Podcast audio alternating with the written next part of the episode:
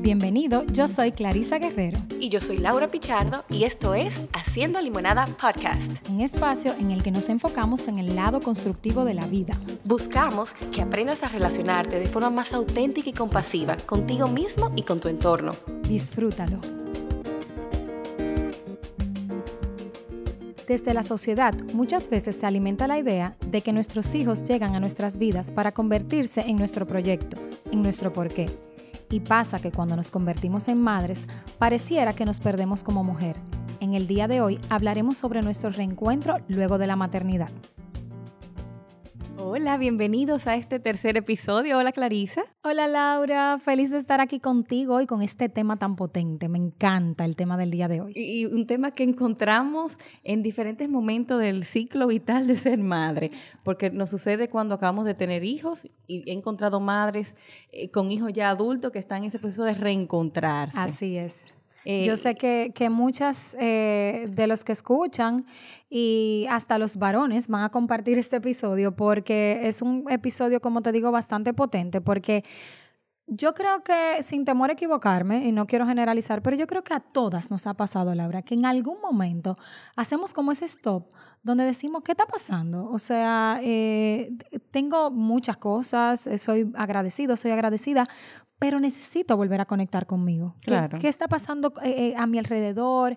Eh, ¿Qué estoy dejando de hacer o qué hago en exceso? ¿Y qué significado ha, tenido este convertirme en ser madre en mi vida y en los roles que he desempeñado? ¿Cómo adquirí este nuevo rol? Ha cambiado significativamente el funcionamiento de los demás. Sí, y que viene mucho de una lectura que a veces tenemos anterior que nos antecede.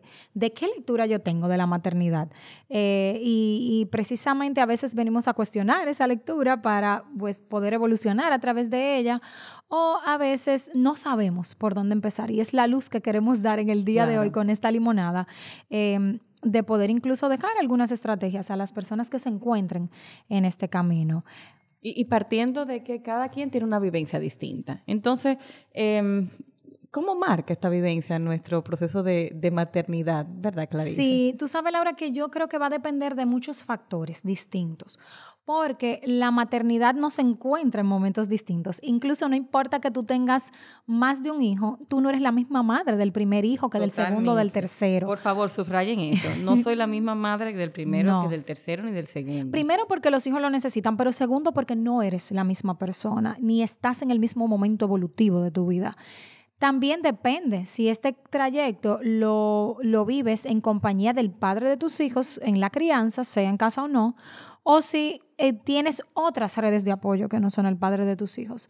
También va a depender muchísimo de la edad que tengas. No es lo mismo una madre que se encuentre todavía enrolada, no sé, en universidad, hasta en colegio, o una madre que ya esté, que, que tal vez no era su plan ser madre y está en una posición eh, muy alta a nivel de laboral y ya está en una edad avanzada y entonces le llega esta maternidad. O sea, la forma en que la vivimos va a depender muchísimo de factores externos, pero también de esa historia que, que viene un poquito detrás de nosotros. Yo te iba a decir eso, porque tú mencionas todo esto, que estoy totalmente de acuerdo, y viene también esta mirada a quién yo tuve en mi proceso de crianza como mi madre o esa figura materna, mejor vamos a llamarla así, esa figura materna y cómo yo la internalicé y cómo eso de una manera u otra se conecta al rol que yo desempeño ahora eh, en la adultez. Sí, Laura, tú sabes que a mí eh, personalmente me ocurrió cuando yo tuve mi primera hija, yo decidí incluso eh, tomarme como un año y yo me tomé un año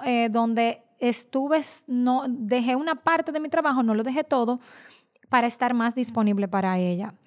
Y luego me di cuenta, eh, pudiendo pues reflexionar y todo eso, que era como que encontrar ese balance donde, bueno, no tienes que dejar tampoco esta parte. Es encontrar un balance donde no te aboques completamente tal vez a la vida laboral porque quieres eh, eh, desempeñar ese rol como madre, pero también encontrar esa parte de, oye, hay que tener un espacio donde yo pueda ser yo, donde yo tenga mis propios logros, que para mí era el área laboral, para cada quien puede ser un área distinta. Entonces, a veces nos puede encontrar con esto por esos preceptos que tenemos anteriores, porque yo vengo de una familia de mujeres súper fajadoras eh, y no necesariamente en ese momento yo entendía que podía hacer las dos cosas. Para mí era o una o la otra. Claro. Entonces luego sí pude encontrar ese balance. Y yo creo que es importante que las personas se den el permiso de tomarse el tiempo de entender eso, porque a veces nos sumamos en la culpa y, sobre todo es las que no tienen opción y tienen que estar en, en, un ajetreo laboral eh, eh, arduo, como que se quedan sumadas en la culpa y es tomarse ese tiempo de, mira, cuando yo esté, estar en plenitud.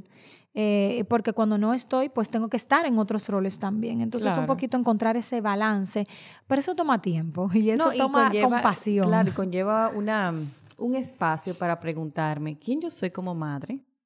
¿Quién quiero ser como madre? O sea, ¿quién soy versus cómo quiero relacionarme ¿Qué tipo de madre quiero ser? Pero quién soy fuera de la maternidad. Y ahí viene un punto importante. Cuando nacen nuestros hijos, hay una etapa inevitable de, fusión y de dependencia que vamos a vivir. O sea, yo recuerdo, y siempre lo digo, justo en esta semana veía a alguien embarazada y le decía, mira, eh, va a haber momentos bonitos, pero va a haber momentos no bonitos. Recuerdo como el día de hoy, ya se aproxima el, cumpleaños de mi hija, que mm, cuando me tocó esa primera noche, verla al lado de mí en la cama, en la clínica. Es revelador. Eh, yo decía, Dios mío, yo me voy a llevar esto. Eh, cuando me, iba, me fui a mi casa el otro día, que yo vi que esa niña quedó para mí, y yo me daba cuenta que mi cuerpo respondía a sus necesidades, es decir, cuando ella tenía hambre, yo comenzaba a producir leche sin yo controlar nada. Esa, esa fusión eh, inicial para mí fue, fue un reto, fue difícil vamos, lo cogí porque eh, fui cogiendo el ritmo porque creé un gran vínculo con, con, mi hija, pero en un inicio sentí que una parte de mí se perdió. Claro. Pero es una parte que, que es cierto, que en ese proceso eh, va a haber una fusión entre el bebé y la madre que va a ocurrir y que no podemos minimizarlo ni podemos cruzarlo, porque el bebé necesita esa fusión para construirse. Sí, y yo creo que yo algo que le digo mucho a, a, a las amigas mías que se embarazan o que están en ese proceso, es que hay tiempo para todo y todo pasa. Ese momento de fusión puede llegar a ser intenso, como es igualmente hermoso, como a veces uno lo vuelve a añorar, aunque era un momento Ay, de Dios caos. Mío, no me lo diga, que ya casi tengo 10 años en mi casa. Ya sabes. Entonces, definitivamente es que todo pasa y el de tomar la pausa, yo creo que es algo importante también. Eh, a veces nos cuesta más con el primer hijo porque no sabemos, es algo desconocido y te queremos a si hacerlo tan bien que, que nos abrumamos. Pero ese tomar esa pausa y disfrutar y saber que todo pasa, es un momento importante. Eh, y que todo pasa también quiere decir que nuestros hijos crecen y evolucionan. Y como tú decías, en un principio está esa fusión, pero luego tenemos que permitir, permitirnos y permitirles ser ir poco a poco desvinculando esa fusión para pasar a otro tipo de relación que nos favorezca a nosotros y también a ellos. Y tú mencionas el nosotros o el nosotras, y, y aquí es importante resaltar, porque antes yo ser madre, soy mujer, ¿verdad? Soy humana, soy mujer. Y si me olvido de mí en el proceso de crianza, no voy a aportar para nada a la vida emocional de mi hijo, al contrario, va a entender.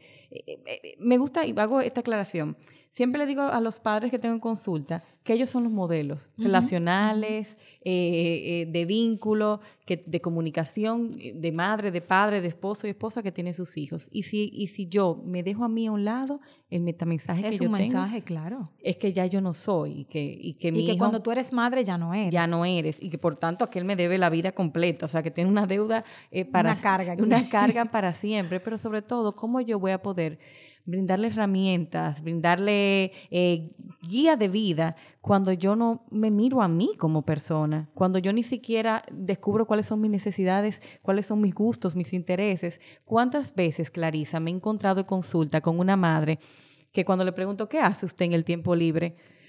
Me dice, tiempo libre. ¿Qué es eso? ¿Qué, es eso?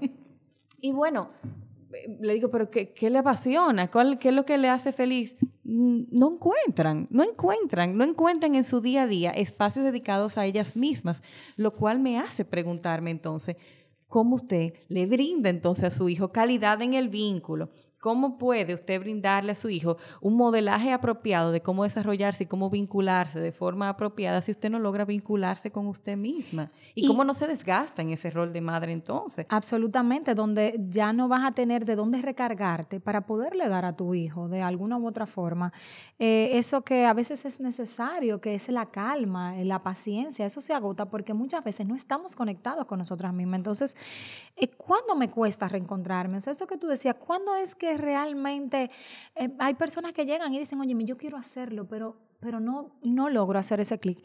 Y es que muchas veces no nos estamos mirando, Laura. No podemos llegar a nuestro propósito, ver nuestras propias necesidades.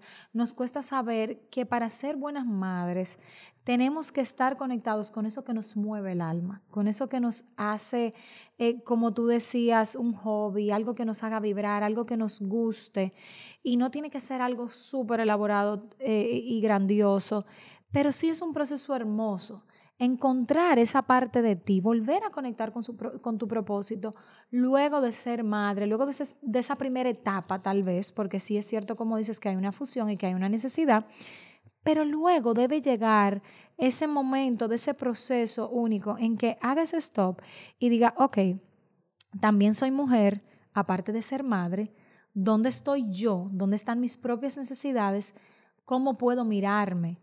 Y yo sé que la culpa, vuelvo y hablo de la culpa, porque es algo que a veces va muy atado con este tema. Y, que, y, que, se vuelve como una, un peso que ata a la madre entonces a un lugar. Y una culpa que muchas veces no viene ni siquiera de ella, que viene de voces externas, claro, que asumimos como propias. Entonces es esto, detente, identifica en este proceso quién eres eh, y también qué es tuyo y qué decides dejar a un lado que no te corresponde, como dices, que son voces externas, que no es una carga o una mochila que yo misma he decidido, porque hay cosas que uno mismo decide y lo asume por un tiempo responsablemente y, porque tiene un fin en su meta, pero todo lo que sea externo y que sea llenando tal vez eh, una una necesidad externa o un papel, un rol, eh, es importante cuestionar, siempre estar en este modo reflexivo. y adjudicarle también al, hijo o a la hija eh, la responsabilidad de hacernos felices, porque hay madres que son muy, muy abnegadas. Y, siempre resalto esta parte, estas madres que son muy abnegadas, que están ahí todo el tiempo, pero no tienen una vida, no tienen eh, un propósito aparte del proceso de crianza. Y de repente cuando los hijos crecen, ellos eran mi felicidad, ellos eran mi todo. Por lo tanto, que ellos me dejen, lo vivo con mucha dificultad. Y a veces no, no facilito que el proceso de desprendimiento natural para cruzar al umbral de la adultez se dé de forma apropiada. Y paso luego en la vida aún recriminando porque necesito que me sigan llenando. Pero vuelvo, esto está bastante conectado a mis propias vivencias infantiles. Y lo más probable es que en ese proceso, Laura, se dé entonces yo le llamo, ustedes saben que yo trabajo con niños, ¿verdad? Eh, y adolescentes, pero yo le llamo mucho para que los padres me entiendan que son más de esa generación, el efecto Tommy Jerry, que es tú me persigues y yo te huyo, porque claro. si me siento ahogado en esta relación siendo tu hijo o tu hija, lo más probable es que yo vaya a huir de alguna u otra forma y, y de alguna u otra forma buscando mi libertad y buscando mi propio ser, rechace esa necesidad de tu ser madre para justificarte eh, porque ya este es el único rol que tengo. Entonces, eh, es importante que sepamos que hasta para tener una buena relación de madres e hijos, es importante encontrarnos con nosotras mismas. Siempre hemos escuchado esto, que para que mis hijos estén bien, yo necesito estar bien. Eh, y me encanta la imagen de, del aeropuerto, del, del avión, cuando te dicen que, que, en caso de emergencia te ponga el oxígeno y siempre es el, ejemplo es, la madre se lo pone primero a ella y luego se lo pone al niño. ¿Pero por qué se lo pone primero a ella? Porque yo no puedo ayudar. Si, yo, no estoy bien. Si yo no estoy bien. Entonces vuelvo, esa, ese reencontrarme a mí misma es vital, porque si yo voy a acompañar y si quiero acompañar de forma saludable a mi hijo, necesito yo reencontrarme. Si quiero llevar un balance como mujer, necesito yo reencontrarme. Si quiero llevar un balance a nivel de pareja, Clarisa, que no lo hemos tocado, pero a nivel de pareja, hay, hay hombres que, que con dolor expresan que una vez su esposa se convirtió en madre, ya. La perdieron. Y es real, ¿eh? Es real. Y ojo, cuando decimos la perdieron, no quiere decir que hay separación física ni papeles, sino que realmente esa mujer que conocieron, de la cual se enamoraron, lo que en, eh, eh, la base de esa relación, pues de repente está como en una nebulosa. Y digo está en una nebulosa porque si alguien se siente identificado, hay chance. O sea, eh, no es una sentencia. Hay chance si las personas quieren reconectar con esto que soy y, y con esta parte esencial de mí. Y es importante ahí enfatizar que el nacimiento de los hijos provoca crisis en la pareja. Sí. Eso lo vemos en, psicología de la familia, de las crisis. Que, y es natural. Que es natural que ocurra y que son esperados, válido. Ahora bien, la crisis no, no es sinónimo de separación de la pareja. Completamente. La crisis es sinónimo de cambio. Y evidentemente vamos a tener que cambiar la forma en que nos eh, organizamos, nos relacionamos, el tiempo que tenemos juntos. Pero eh, cuando no hay una, una, base firme en esta relación de pareja, cuando no hay una comunicación abierta y clara, cuando no estamos claros ambas partes de nuestras necesidades, lo que hace que el nacimiento del hijo se provoca un distanciamiento. No por el hijo, porque el hijo no es el responsable, sino por la misma necesidad de esta pareja. Pero vuelvo y digo, para yo poder hasta ver las necesidades que tengo yo como mujer en la relación, necesito verme a mí. A veces escucho a mucha mujer hablándome de lo que necesitan como madre Sí. Pero no como esposa. No como esposa. Entonces, vuelvo, mi rol no está limitado solamente a la maternidad. Entonces, eh, vivir, vivir la maternidad, y lo hablábamos en el capítulo anterior con Natalie, que mencionaba el duelo eh, de, tener, de tener un hijo con un diagnóstico. El duelo y la pérdida es parte de nuestra vida y continuamente estamos viviendo diferentes duelos. Y, y cuando somos madres, nos convertimos madres, tenemos un duelo también y vivimos un duelo. El duelo por mi cuerpo, que jamás ha vuelto a ser el mismo. no sé si alguien más se siente aludido. Eh, Identificada. Claro, totalmente. Eh, el duelo por mi tiempo, lo que, lo que yo concebía como mi libertad, mi, espacio, físico, mi autonomía, eh, los silencios inclusive, que, que a veces ni siquiera se encuentran. Pero bueno, igual en este proceso que es necesario vivir y necesario sanar, hay ganancias, porque a través del vínculo con nuestros hijos, pues ganamos muchísimo. y muchos aprendizajes, definitivamente. Tú sabes, Laura, también que muchas veces todo esto tiene una génesis en que mm, las personas sin darse cuenta tienen tantas ideas limitantes acerca de la crianza, eh, recuerdos dolorosos tal vez que están allí guardados y que cuando tenemos nuestros hijos, pues esto revive. Y aunque no sea que te llegó, a veces la persona entiende, bueno, yo no reviví nada porque yo no me acordé de nada en ese momento, pero es algo inconsciente que muchas veces nos ocurre. Usted se acordó de todo. Usted no está consciente, pero usted se acordó de todo. Exactamente, te toca la herida. Entonces, Definitivamente, por eso es que muchas veces muchas mujeres se olvidan de ser mujer, se enfocan completamente en lo que es la maternidad y van como poniéndole capas eh, delante, cerrando puertas a eso que tal vez conocían de, lo que era ser mujer antes, a esa parte de mí eh, que ya decido no ver, porque a veces es incluso una decisión, y sobreexigimos tanto como madres eh, que, definitivamente lo que hacemos es toda la inversa. Tratamos de, sobrecompensar y terminamos eh, por poner tanto en pausa nuestro ser que al final nuestros hijos lo que necesitan, porque realmente es una necesidad, es una persona, porque somos personas, somos seres humanos, mujer conectada consigo mismo para poder conectar con ellos de una manera genuina. Donde vuelvo y repito, porque si hay madres de niños muy pequeñitos que nos están escuchando, van a decir, ay, pero tú soy muy chulo. Claro, pero no se me da. Y, y, es como Laura decía ahorita, hay una etapa de fusión normal, esperada, necesaria, sana. Pero luego de que pasamos por estas etapas, debe venir un momento de autorreflexión, de frenar y de decir, ok, ¿quién soy? ¿Dónde puedo yo volverme a reencontrar?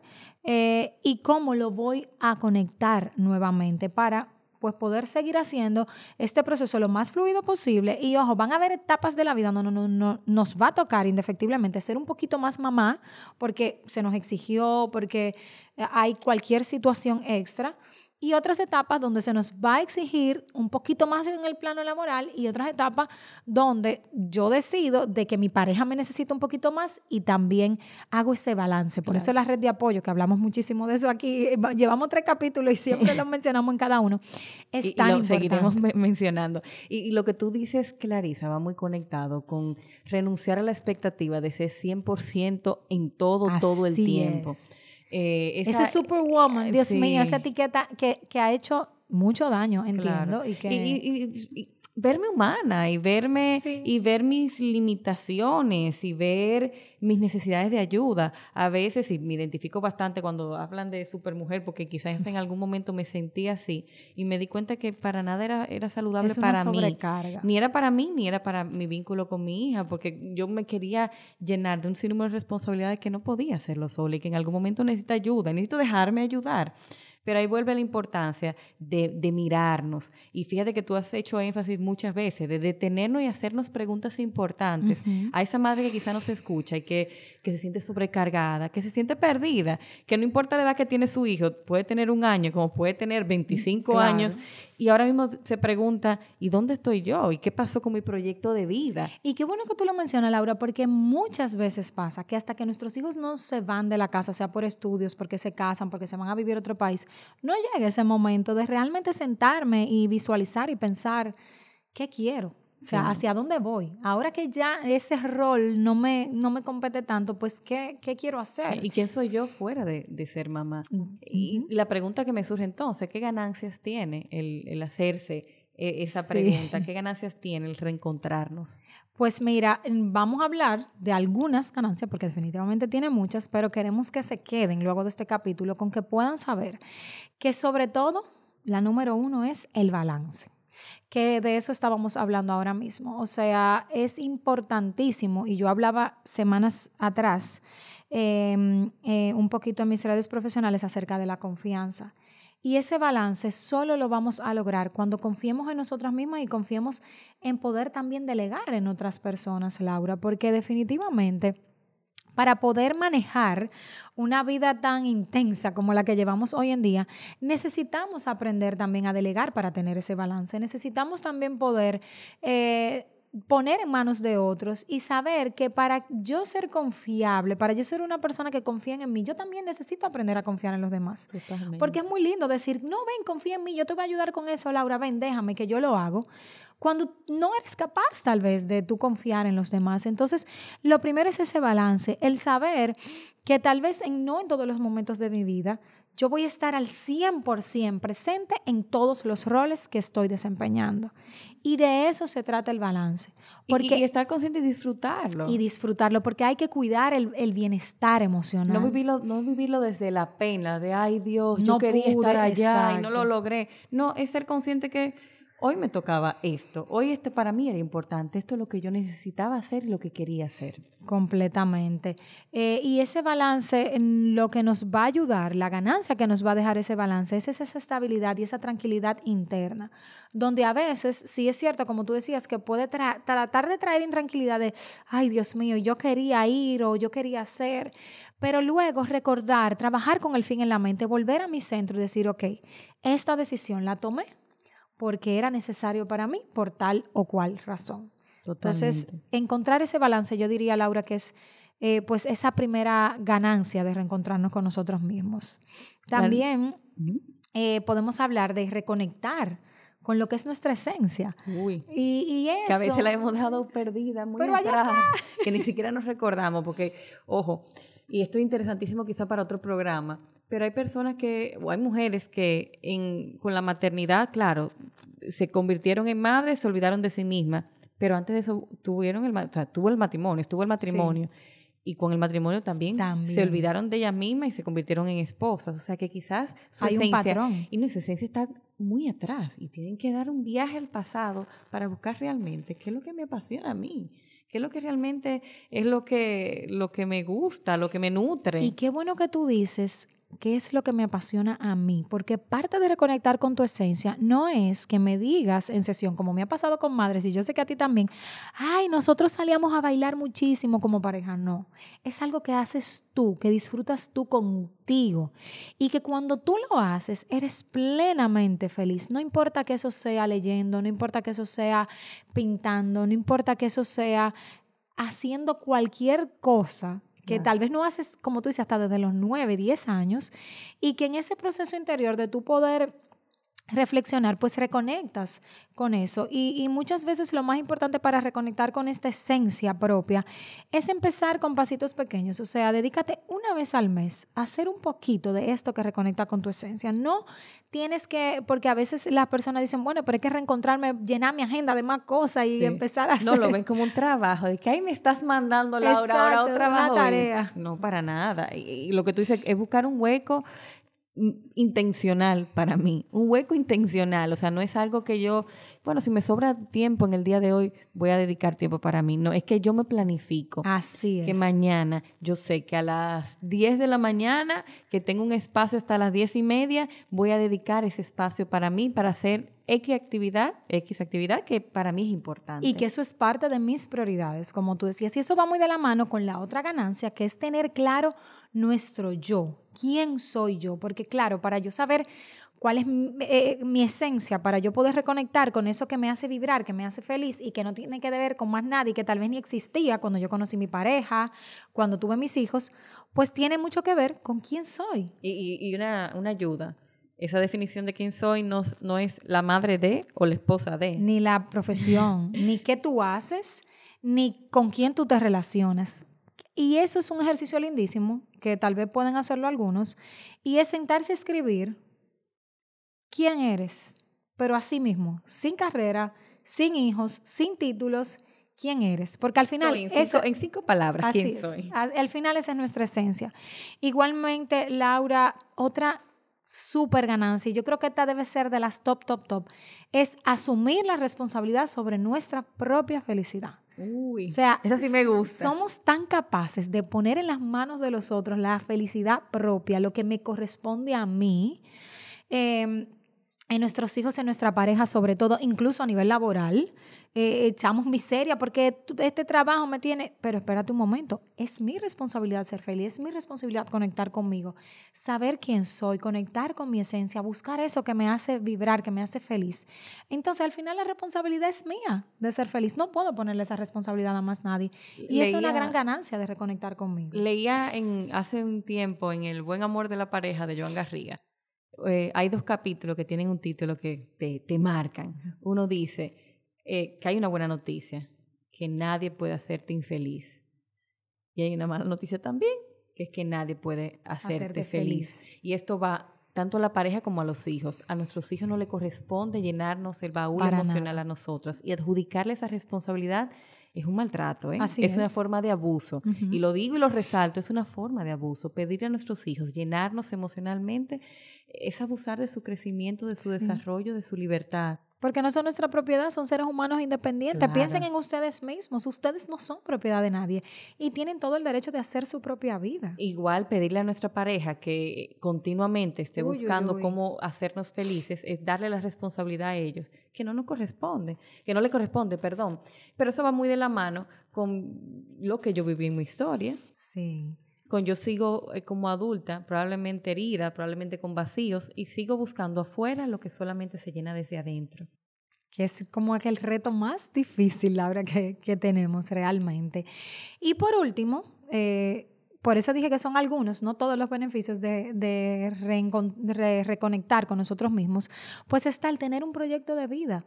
Y yo creo que todo lo anterior se resume en eso, porque cuando tú tienes un proyecto de vida propio, que Resáltalo, propio, propio que como tú dijiste, no le pongo en los hombros de los demás la felicidad de que cuando tú seas tal carrera o de que cuando tú logres traer, yo voy a ser feliz. No, cuando yo tengo un proyecto de vida propio, todo fluye, porque lo que me voy a encontrar en el camino va a ser parte de construir mi propia historia y donde me acompaño de otros seres, donde yo también los acompaño a ellos a, construir su propio proyecto de vida, pero no, no estoy responsabilizando a nadie eh, de mis propios actos, de los hechos y de las cosas que me pasan. Entonces, yo creo que, es muy lindo eh, reencontrar, reconectarnos. A todos nos pasa en momentos distintos de nuestra vida y creo que en momentos distintos de nuestra vida vamos preguntándonos cosas distintas también cuando vivimos en modo reflexivo. Y es lo lindo de ese proceso, de que como vamos evolucionando, así mismo vamos transformándonos como seres humanos. Y fíjate que tú lo dijiste y hay que hacer énfasis en el hecho de que en diferentes momentos vamos a volver a reencontrarnos de una manera distinta. O sea, esa madre que acaba de tener un bebé y quiere reencontrarse y reencontrar su espacio personal, vas, va a tener una experiencia distinta. Esa madre que ya tiene un hijo de 18 que se va a la universidad y este reencuentro. Lo interesante es que mientras más temprano comience, más fácil va a ser, eh, o más, más llevadero va a ser este proceso de buscar la respuesta. No quiere decir que es imposible, pero claro que cuesta más. Cuando yo tengo 25 años que me he olvidado de mí, sentarme a mirarme va a costar. No es imposible, pero es doloroso. ¿eh? Es doloroso y lo digo con, eh, con, con, detenimiento porque a veces queremos minimizar y decir, no, esto es sencillo y lo va a lograr de una vez. No se logra, es un trabajo arduo, arduo, de búsqueda. Y es un proceso. Pero al final es un regalo maravilloso porque no hay nada mejor que, que, estar conectado con uno mismo. Y, y de ahí viene la, el gran punto importante. Entonces, ¿cómo lo logramos? ¿Cómo logramos ese, ese reencontrarnos? Eh, Clarice lo ha mencionado varias veces y es el, espacio de calidad para nosotras mismas. Sí, que es tan difícil a veces encontrar. Y volvemos y hacemos énfasis que tiene que ser un espacio intencional dedicado para nosotras. Agendado, puesto. No es que al azar, que bueno, me quedó espacio y, bueno, voy a ver qué hago. Lo que sobró. Es ver que si para mí darme un masaje es importante, yo pauto esa cita y esa cita es innegociable. Que si para mí irme a pintar o irme a caminar o irme a aquella actividad que yo decida, el mar, sentarme o yo estar simplemente en el baño tranquila un tiempo, si es necesario. A veces, y yo sé que tú y yo lo hemos hablado, hay madres que uno le dice en terapia, si su hijo se levantan a las seis y tú necesitas un tiempo a solas, quizá levántate diez minutos antes y ten ese tiempo para ti. Porque es verdad que cuando amanece el día viene toda la rutina y viene toda, todo el movimiento que trae consigo.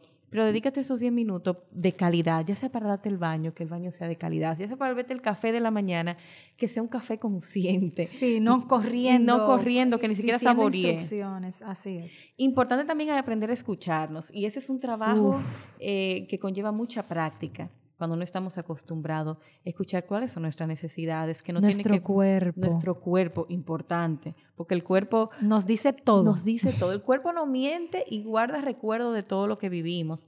Y a veces la madre me dice, no, yo estoy muy bien.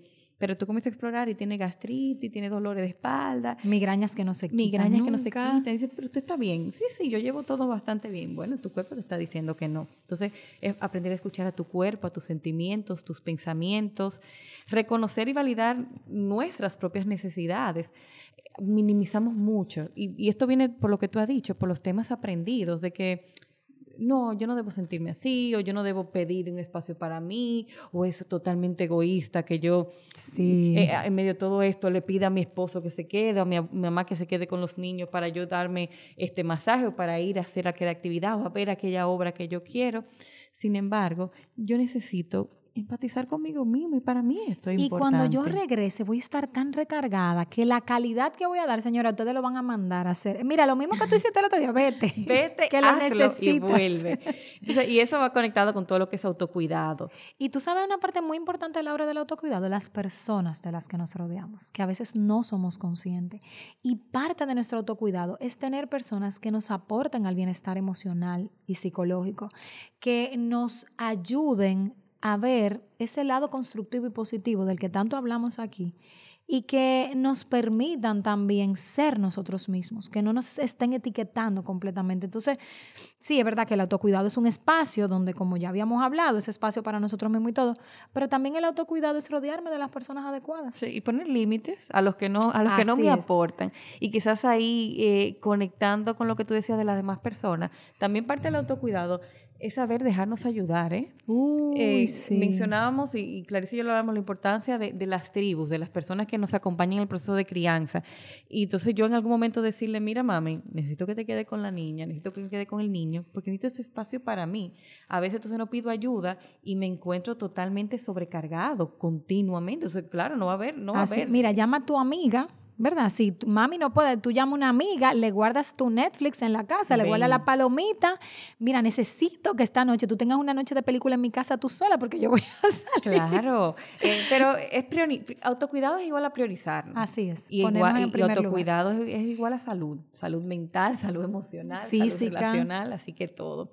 Importante igual reconocer las ideas que nos limitan y esas voces internalizadas, eso que tú comentabas, todo esto que, que viene quizás de mi, de mi historia, de la vivencia de de cómo eran las mujeres en mi debería. familia. Claro, y eso tendría y debería. Entonces, la- una madre debe ser, una madre tiene que ser abnegada, una madre debe ser de tal manera, o tiene que hacer tal cosas por sus hijos. Pero que tú eliges. Y ¿Cuál que- es tu decisión? Y esto es funcional para mí ahora mismo. a Así ver, es. yo tengo esta idea preconcebida de cómo debe ser mamá, pero veo que como me está saliendo a mí, para nada va conectado con la madre que yo quiero ser. Al contrario, me está llevando a un rol o a una forma de vincularme con mis hijos que no me, que no me agrada y sobre todo me está llevando a una forma vincularme conmigo misma que no es saludable para nada. que me ponga en el último lugar de las prioridades. Y eso va creando un resentimiento, Laura, aunque no lo veamos, aunque digan, no, está bien, porque yo decido ser ese rol abnegado.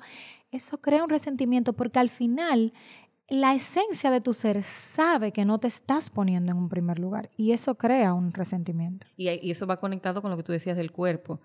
Eh, cuando, cuando esas Nos creencias, cuando esas- creencias limitantes son las que rigen nuestra vida, nuestro cuerpo nos deja saber de una manera u otra que ya no aguanta la atención. Así es. Y por último, yo diría que una, un elemento vital para ese reencuentro con nosotros mismos es eso que tú mencionabas antes del proyecto de vida y de nuestra propia voz, que es encontrar nuestra chispa. O sea, encontrar eh, Eso que me enciende, eso que me hace- me enciende interiormente, que me provoca placer, que no depende de otra persona. Y es, es un reto, ¿eh? que no dependa. No es que yo voy a ser feliz cuando esto ocu- ocurra.